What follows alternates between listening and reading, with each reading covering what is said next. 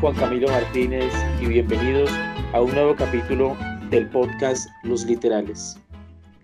El día de hoy vamos a continuar la charla con Santiago y con el profe eh, respecto a la legalización de, sí, de los documentos, de los papeles eh, en sus respectivos países. Tengo entendido que el profesor habló de Canadá. El día de hoy le toca a Santiago. Santi, ¿cómo estamos? Por ahí estamos. ¿Qué hay? Muchas gracias, Cami, por esta nueva oportunidad de estar aquí con ustedes. Eh, desafortunadamente Aleja no nos pudo acompañar porque, bueno, por cuestiones personales fue difícil para ella estar con nosotros en este programa, pero también estamos con el profe Alex. ¿Qué hay, profe? ¿Cómo va? Eh, bien, todo muy bien para hoy.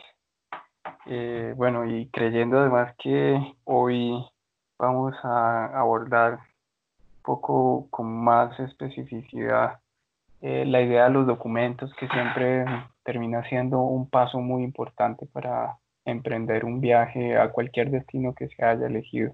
Entonces, pues yo creo que em, cuando se hacen las cosas como son debidas y en la medida que son requeridas, pues de ese mismo modo uno puede tener resultados buenos o, o mejor dicho, los resultados esperados.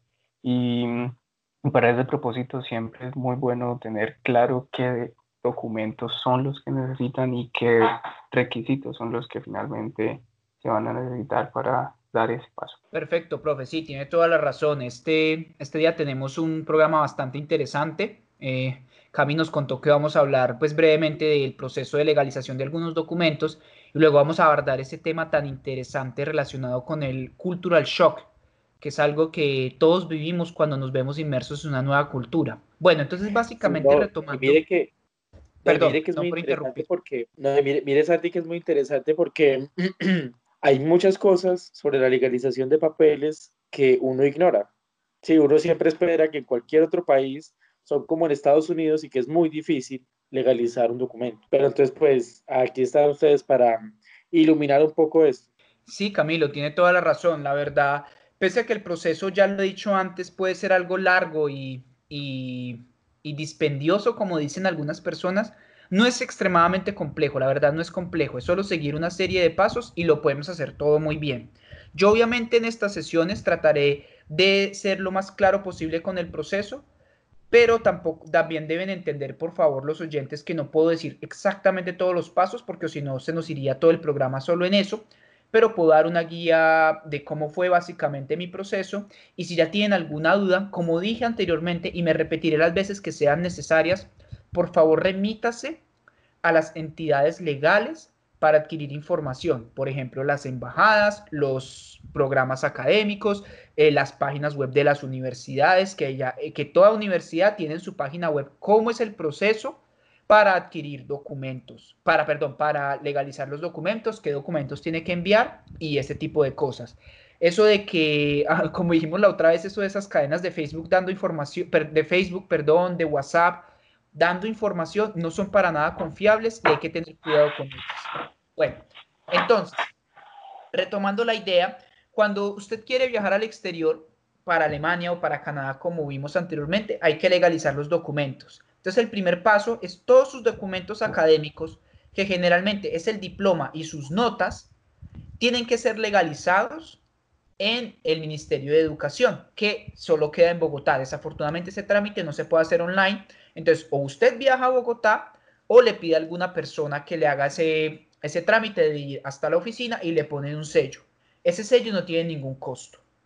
Luego de que usted legaliza esos documentos, eh, le saca la apostilla. La apostilla sí se puede hacer completamente online. Usted se dirige a la página de la Cancillería, sube ese documento que usted necesita legalizar, eh, las notas y el diploma en este caso, sus notas que sacó de su eh, pregrado y el diploma de su pregrado, estamos hablando a nivel de un máster. Y luego de eso, usted va a recibir un documento que dice, esta es su apostilla, que básicamente es un documento que está en inglés, francés y español que dice, este documento es legal. Digámoslo de cierta manera muy jocosa, es como una autenticación en notaría internacional. Sería como una manera de poder definir este documento. Entonces, tenemos nuestro diploma, nuestras notas con el sello del Ministerio de Educación y tenemos la postilla de estos documentos. Eh, Luego de eso, necesitamos hacer algo que se llama una traducción oficial. Los traductores oficiales solo pueden ser encontrados en las páginas de las cancillerías o muchas veces ellos también ofrecen sus servicios por internet, pero usted necesita que este traductor le mande un número o un sello que muestre que él es traductor oficial. Él dice, mire, este es mi número de identificación, este es mi sello que demuestra que soy traductor oficial. ¿Por qué digo eso? Porque, por ejemplo, usted puede hablar muy bien inglés y usted dice, ay, ¿yo por qué no traduzco mis notas si me voy para Canadá o Estados Unidos? No, desafortunadamente para evitar que las personas pongan cualquier tipo de información en las traducciones o traduzcan mal, se trabaja con este sistema de los traductores oficiales. Entonces, recapitulo, tenemos nuestras notas con el sello del Ministerio de Educación, tenemos nuestra postilla y a eso, a nuestro diploma y a nuestras notas con el sello del Ministerio de Educación, le tenemos que sacar traducción. La postilla no es necesario traducirla, traducirla, perdón, porque ya está en inglés y francés y español. Entonces no es necesario traducir las apostillas. Ahora bien, como nota tenemos básicamente un paquete de documentos, que son nuestros documentos originales. Ese paquete de documentos que acabo de mencionar antes, su diploma original, su apostilla de sus documentos, su traducción oficial, le tiene que sacar usted copia a todo eso. El diploma, por ejemplo, que todos sabemos que es muy grande, toca reducirlo en cualquier fotocopiadora, sacarle copia que nos quede tamaño carta, al igual que las notas y todo eso. Sacarle copia, todo eso esos documentos, ese paquete de documentos, lo tenemos que llevar a una cancillería, aunque recientemente escuché que se puede hacer en notaría, pero yo el proceso lo hice en una cancillería.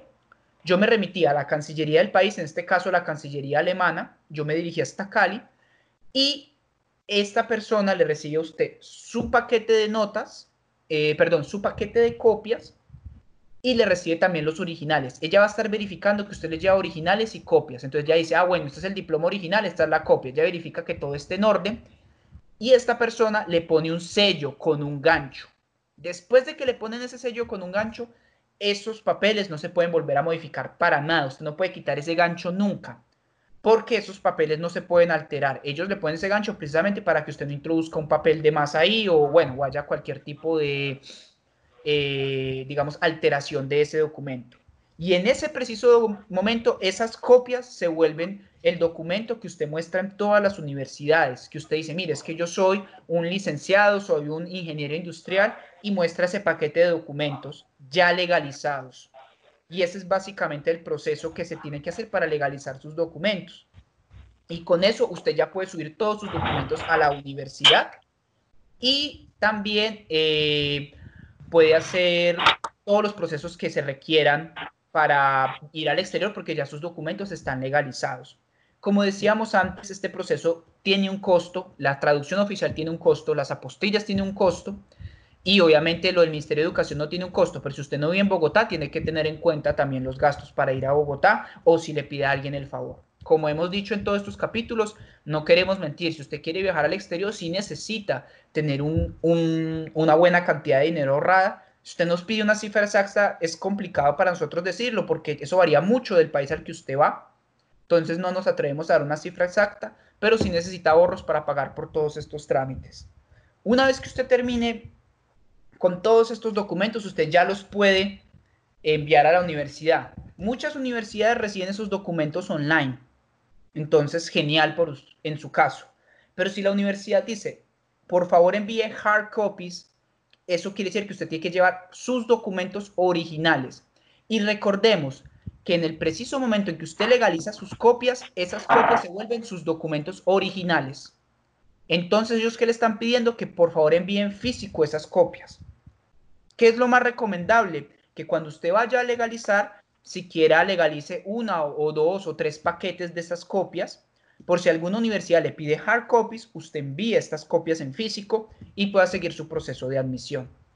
Y eso es básicamente todo, es subir sus documentos, legalizarlos como he mencionado antes, y algunas universidades, o casi la gran mayoría, perdón, piden algo que es un ensayo, un ensayo que usted debe escribir para poder acceder a la universidad.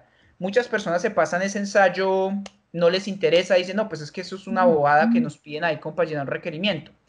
Eso puede ser en algunos países, pero desafortunadamente, o, no sé si desafortunado o afortunadamente, será difícil para mí juzgar ese aspecto. eh, en Alemania son muy serios con los ensayos, porque gracias a ese ensayo, recuerde esto, la universidad lo conoce a usted. El ensayo es su carta de presentación. Usted puede mandar su hoja de vida, usted puede mandar sus notas. La universidad dice, sí, es una persona interesante, pero realmente el ensayo, lo que ellos pueden decirles, ah, esta persona, además de todo, está como interesada en la investigación. Ah, esta persona, además de todo, la veo como curiosa, como que le interesa el desarrollo humano y ese tipo de cosas. Entonces, tengan muy en cuenta escribir un ensayo eh, con, digámoslo de cierta manera, jocosa, con pasión. Hay que hacer un ensayo con pasión, con ganas, Pese a que hay unas técnicas para mejorar los ensayos, por supuesto use esas técnicas, pero no haga un ensayo genérico de, ah, es que me siento muy, muy capacitado para este máster, muchas gracias por recibirme, tengo esto y estas ventajas, tengo estas y estas desventajas, el típico truco de mi mayor defecto es que soy muy perfeccionista, por favor, no haga eso que la gente que trabaja en las universidades, ellas no perdón por la expresión, pero no son tontos. Ellos saben que alguien que les escribe un ensayo genérico que parece sacado de, fotocopiadora, pues no es alguien que se haya tomado el tiempo para, para hacer bien su aplicación. Entonces, por favor, tengan eso en cuenta. Y eso es básicamente todo el proceso de legalización de documentos eh, con respecto a Alemania. Eh, obviamente, como dije al principio, algunos detalles se me pueden estar escapando, pero desafortunadamente por cuestiones de tiempo no podemos decirlos todos. Espero que la información sea clara para ustedes y creo que podemos ya pasar a la segunda etapa del programa, que es hablar un poco del cultural shock. ¿Usted qué opina, Camilo? ¿Y qué opina el profe?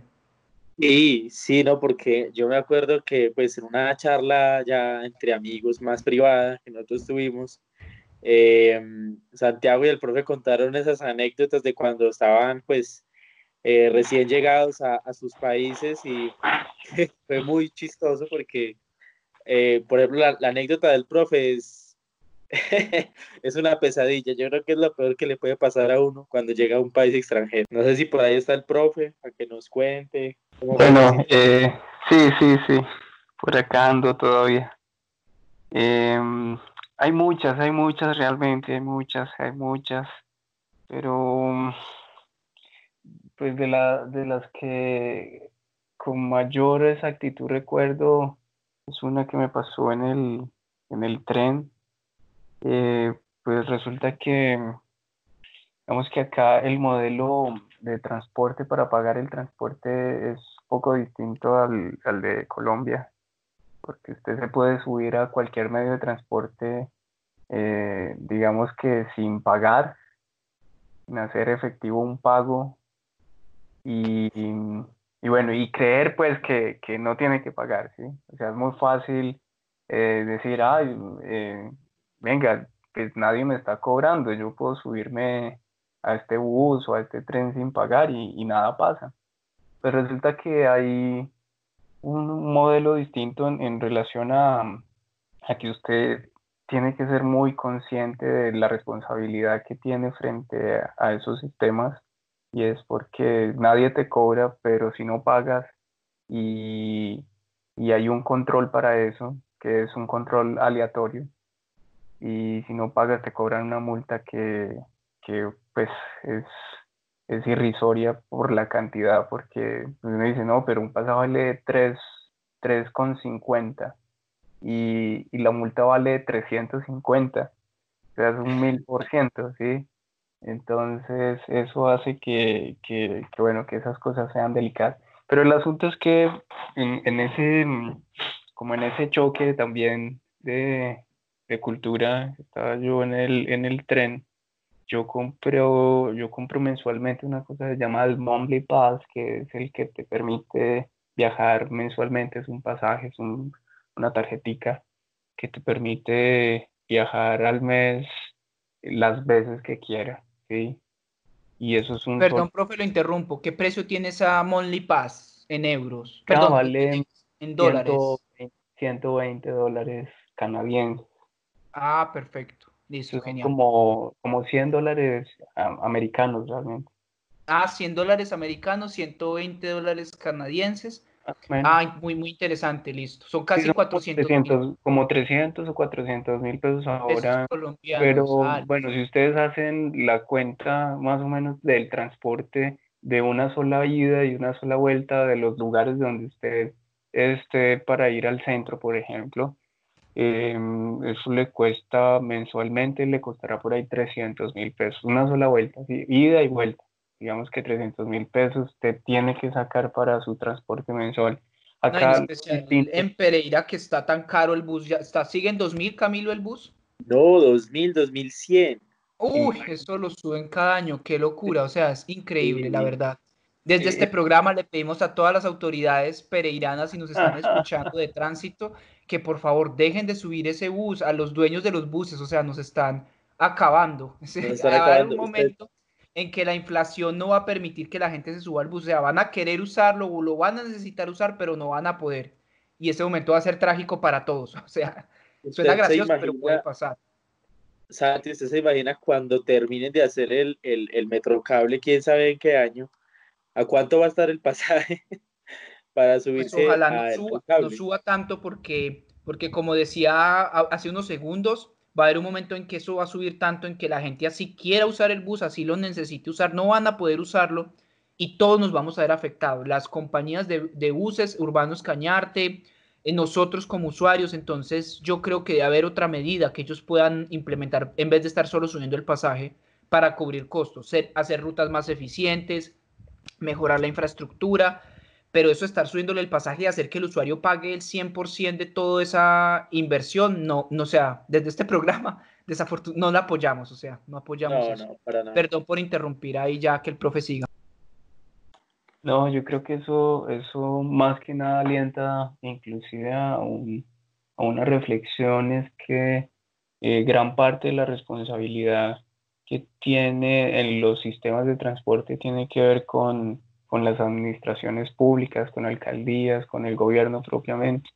Y acá es tan importante, digamos, ese transporte público que no está en ningún modo desvinculado a las políticas del gobierno. Y de hecho, no podría ser privado por lo mismo, porque es un bien público y es un patrimonio en el que todo mundo contribuye de manera consciente al servicio. Y, y, creo que mucho, que mucho de lo que tiene que ver con la modificación urbanística eh, está ligado a, a las a las rutas, precisamente al servicio de transporte público, y eso no se le puede delegar a, a entidades privadas, porque eso tiene que ver con toda una conciencia civil, con toda una conciencia de ciudad.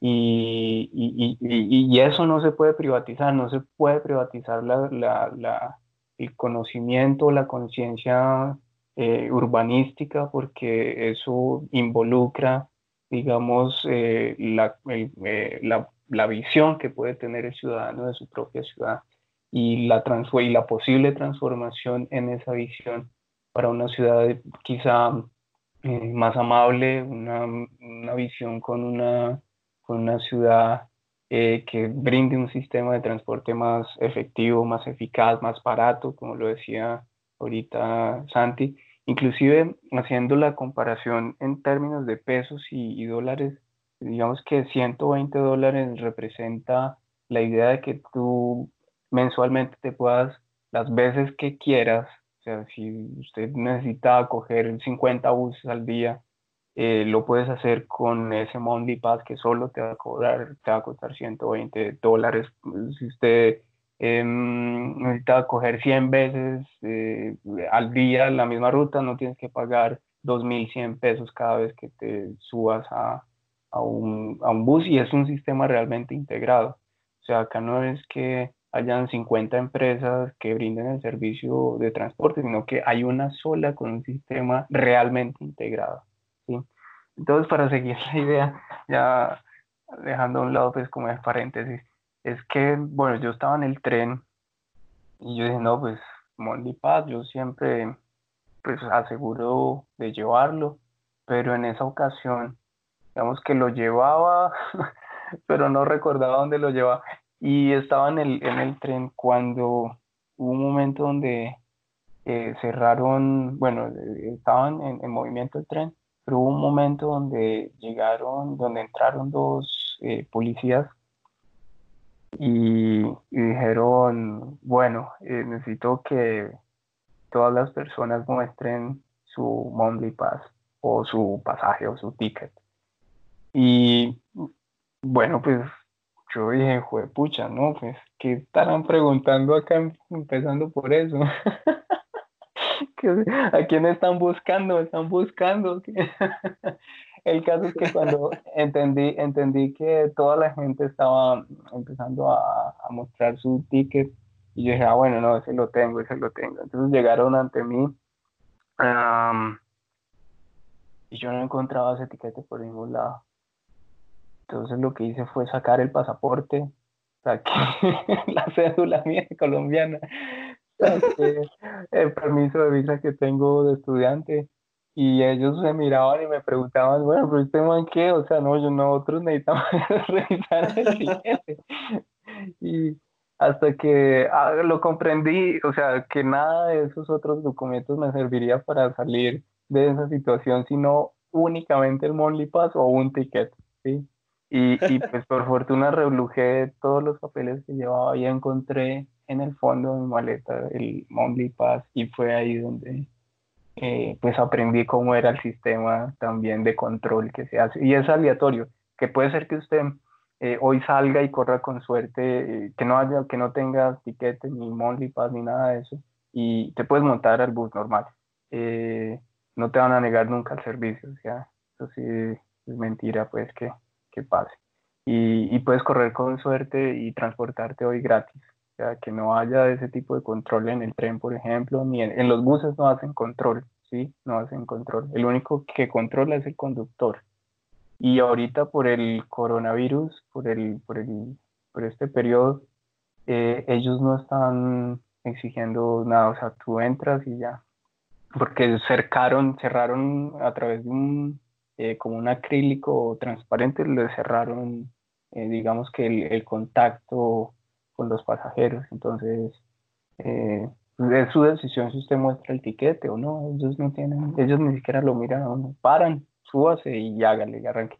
Y en los buses nunca hacen controles de ese tipo que les decía ahorita, pero sí los hacen en los trenes, en la línea, en las rutas de trenes. Y, bueno, y puedes correr con suerte hoy, pero puede ser que mañana no, y, es más, es mejor invertir 120 dólares en su Money Pass y no 350 dólares en, en, una multa y no vas a tener ni siquiera, y te va a tocar comprar Pass y todo. Sí, precisamente eso es lo que iba a decir, es que ellos también no hacen cada mes eso, porque cuando pescan a alguien, ahí recuperan todos los, todas las subidas que usted hizo ahí de avispado, ¿no? Con esos 300 dólares de multa. Y si, y si cogen a dos ese mismo día, pues mire que se hacen, como decimos en Colombia, su agosto. Entonces, claro, está, está, muy, el sistema está muy bien pensado en ese aspecto, que también usted si corre con mala suerte ese día y lo bajan del bus, que eso es otra cosa. Ah, o sea, sí, no se permite. le ponen, si lo hacen bajar del bus y, y, le ponen su multa, o sea, ni siquiera usted puede llegar gratis a su trabajo, no puede llegar ni por 300 dólares a su trabajo. Entonces, la verdad es, como decíamos antes, hay muchos sistemas que se pueden implementar también en Colombia en general eh, para mejorar este sistema de buses, como decía el profe. Creo que especializar, eh, mejorar también las condiciones en que se da el, eh, el servicio eh, mejorando los buses, mejorando las condiciones laborales de los conductores, que muchas personas se quejan de que los conductores son algo agresivos, pero es que ellos también viven unas condiciones laborales muy difíciles y no les pagan bien y muy fuertes y muchas horas laborales. Entonces, es todo eso, es todo eso que nosotros como usuarios nos preguntamos, venga, nosotros nos cobran uno de los pasajes más caros de toda Latinoamérica no somos el más caro, pero sí uno de los más caros. En Pereira creo que tenemos uno de los más caros de todo Colombia, siendo una ciudad tan pequeña. ¿Y dónde se va todo ese dinero si no están ni siquiera mejorando el servicio, la infraestructura, los salarios de las personas, la contratación? Entonces son cosas que lo hacen uno pensar como ciudadano al respecto, ¿no? Nos gustaría como algún día tener como lo... Sí, por favor. Pues le cuento que hace más o menos un año no, hace más, poquito, hace por ahí unos 7, 8 meses. Aquí trajeron en una, como en una feria de innovación, trajeron un megabús diseñado por el, un megabús eléctrico diseñado por la empresa de energía de Pereira. y estuvo rondando por aquí como, como un mes, creo que fue en diciembre, pero ahora ya está de plano, ya yo cada ratito lo veo que sube y baja y, no se escucha absolutamente nada. Y trabaja con mucha eficiencia. Pues genial, me Sí, Santi, adelante. Perdón, sí, solo iba a decir que me encanta mucho oír eso. Lo digo por Megabus, veo que está por lo menos invirtiendo en un mejoramiento de la flota. Eh, pero a mí lo que realmente me ha preocupado más es eh, los otros buses, porque sabemos que en Pereira no tenemos realmente un, un, sistema integrado. Tenemos un sistema integrado que es Megabus y otro servicio de transporte público. Y otros. Eh, pues, y otros servicios que no vamos a mencionar porque ya tienen su nombre en la ilegalidad. Estos servicios no los vamos a tocar acá. Pero imagínense todos esos servicios de transporte, eso también hace un caos y que no se puedan estandarizar tarifas. Cambio, mire que acá en Alemania no es que usted vea un bus de una empresa y un bus estatal y un bus de un sistema integrado, todos tres eh, dándose en la cara por una ruta, porque es que ese también es la otra mafia que se forma, la mafia de las rutas, porque hay rutas que son mucho más lucrativas que otras y a veces esas disputas no se hacen de manera legal, que eso es otro problema que, bueno, no vamos a tratar porque en este programa porque no, estamos pero, pero, pero vale la pena, Santi, mencionarlo, es decir, es que mm, yo creo que eso en términos de calidad de vida, eso podría ser distinto si hay unas políticas claras con relación al servicio de transporte público. O sea, uno, por ejemplo, acá Em, y, supongo que también en Alemania, eh, dado que solo es una cabeza que está eh, encaminada a, visionar, digamos, el servicio, a estandarizar, digamos, la forma en que se da el servicio, eh, hay una cantidad de recursos que usted puede hacer uso para controlar inclusive a qué horas llega la ruta a esta estación. Si usted necesita llegar a las 8 de la mañana a un sitio, entonces usted coge la aplicación de, del tránsito y, y, sencillamente él te va a decir que esa ruta debe pasar por su casa alrededor de dos minutos, entonces usted ya se programa, sale a los dos minutos y usted sabe que esa ruta lo va a llevar exactamente a las 8 de la mañana donde usted tiene que llegar. Eso es organización, eso es control eso son unas políticas claras y, lo que hace que, por ejemplo, Colombia no eh, disfrute, que, que, los ciudadanos no disfruten de, de, esas condiciones precisamente por la gran cantidad de especulación que hay con relación al transporte, que todo se hace público, ¿sí? Pero no todo es público, porque finalmente esos son eh, eh, digamos que las regalías terminan siendo para unos pocos y no propiamente unos gremios. Como usted dice, sí que no sabemos ni quiénes son. O sea, hasta ahora en, que alguien en Pereira levante la mano si sabe qué empresa estatal maneja Urbanos Cañartes o esas otras empresas privadas, porque como usted dice, se llaman transporte público, pero es, es una empresa privada. Ellos ponen las normas y reguladas por quién.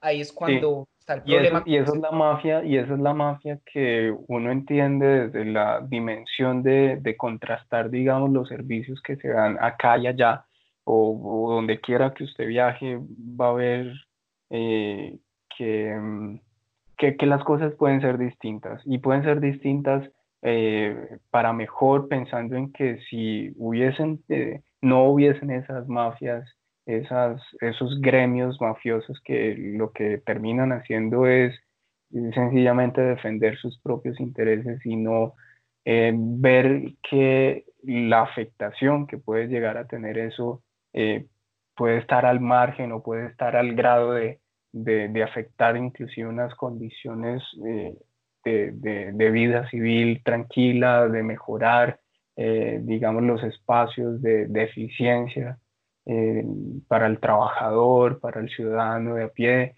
en fin, que puede, eso puede advertir inclusive un, un, una forma de, diseñar de manera distinta la ciudad, ¿sí?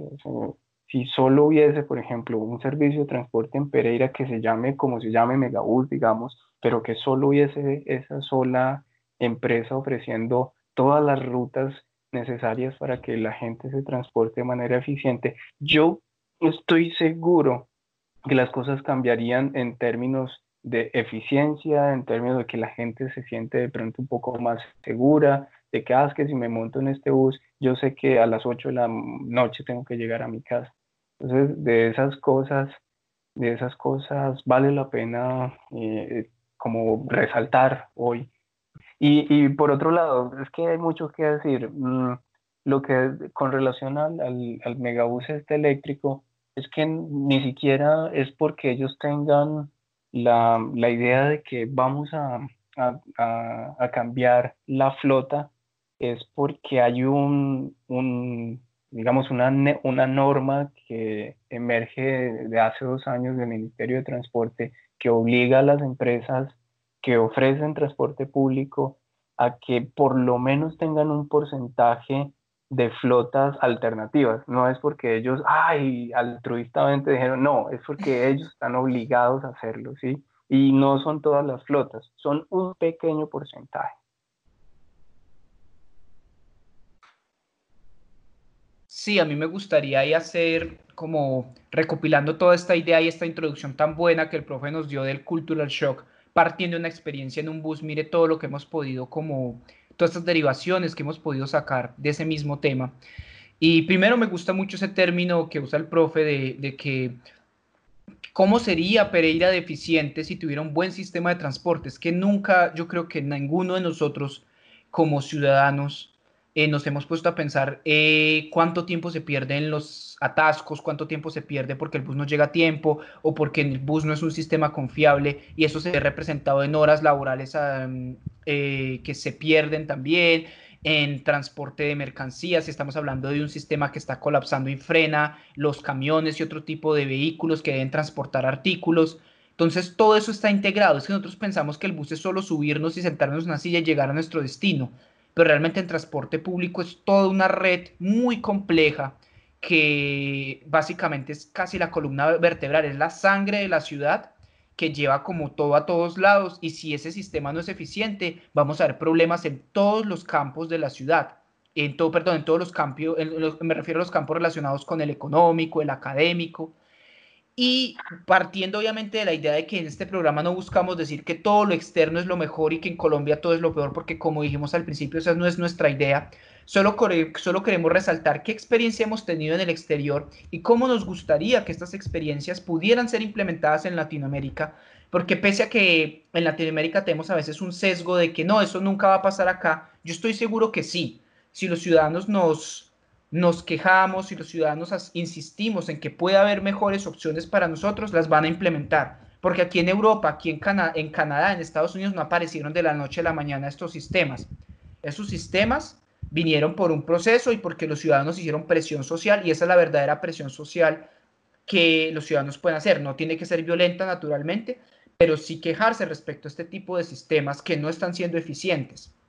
Y para concluir, porque yo creo que ya nos estamos quedando un corto, eh, algo cortos de tiempo, eh, aparte de hacer esta aclaración, me gustaría decir que naturalmente aquí no buscamos que haya un monopolio de una sola empresa controlando todo, porque ese tampoco sería el objetivo. El profesor obviamente lo que nos quería decir acá era que cuando hay todas estas pequeñas compañías, todas estas pequeñas empresas privadas que no sabemos ni siquiera quiénes son los dueños, que suben y bajan las, las tarifas bajo qué regulación o sea, a mí me gustaría que ellos explicaran por qué suben tanto el transporte, qué es lo que ellos están invirtiendo, ¿no? Qué pena, subimos el transporte porque en dos años vamos a traer completamente una flota de vehículos eléctricos según la regulación del Ministerio de Transporte, pero seguimos en los mismos buses viejos, con todo respeto a, a los que son honestos en, este, en estos gremios de transportadores, pero los mismos buses viejos, los conductores en las mismas malas condiciones laborales, estresados y los usuarios también. Entonces, que ellos justifiquen esa subida de esos pasajes bajo qué. Desafortunadamente, si no es bajo como un criterio muy personal y solo para aumentar las ganancias de ellos, no, como usuarios nosotros no vemos porque tienen ese tipo de, toman ese tipo de políticas. Entonces, básicamente solo quería concluir eso y no sé si Cami nos quiere contar algo más, ya para terminar. Eh, no, Santi, pues la verdad sobre el tema no estaba muy enterado, pero pues sí, está bien saber.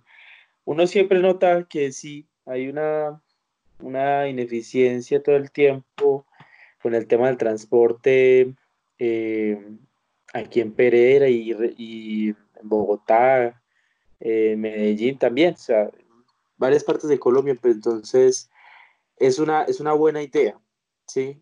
Eh, la que propone el profesor, no de monopolizar, como dices antes, sino de, de integrar un solo sistema de transporte, que sería como lo más justo para los empleados, los empleadores, los usuarios, bueno, los ciudadanos, con todos.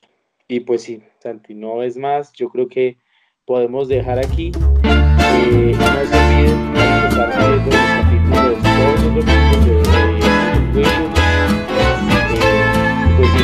esperamos, esperamos que les haya gustado el capítulo del día de hoy y bueno, ahí nos vemos.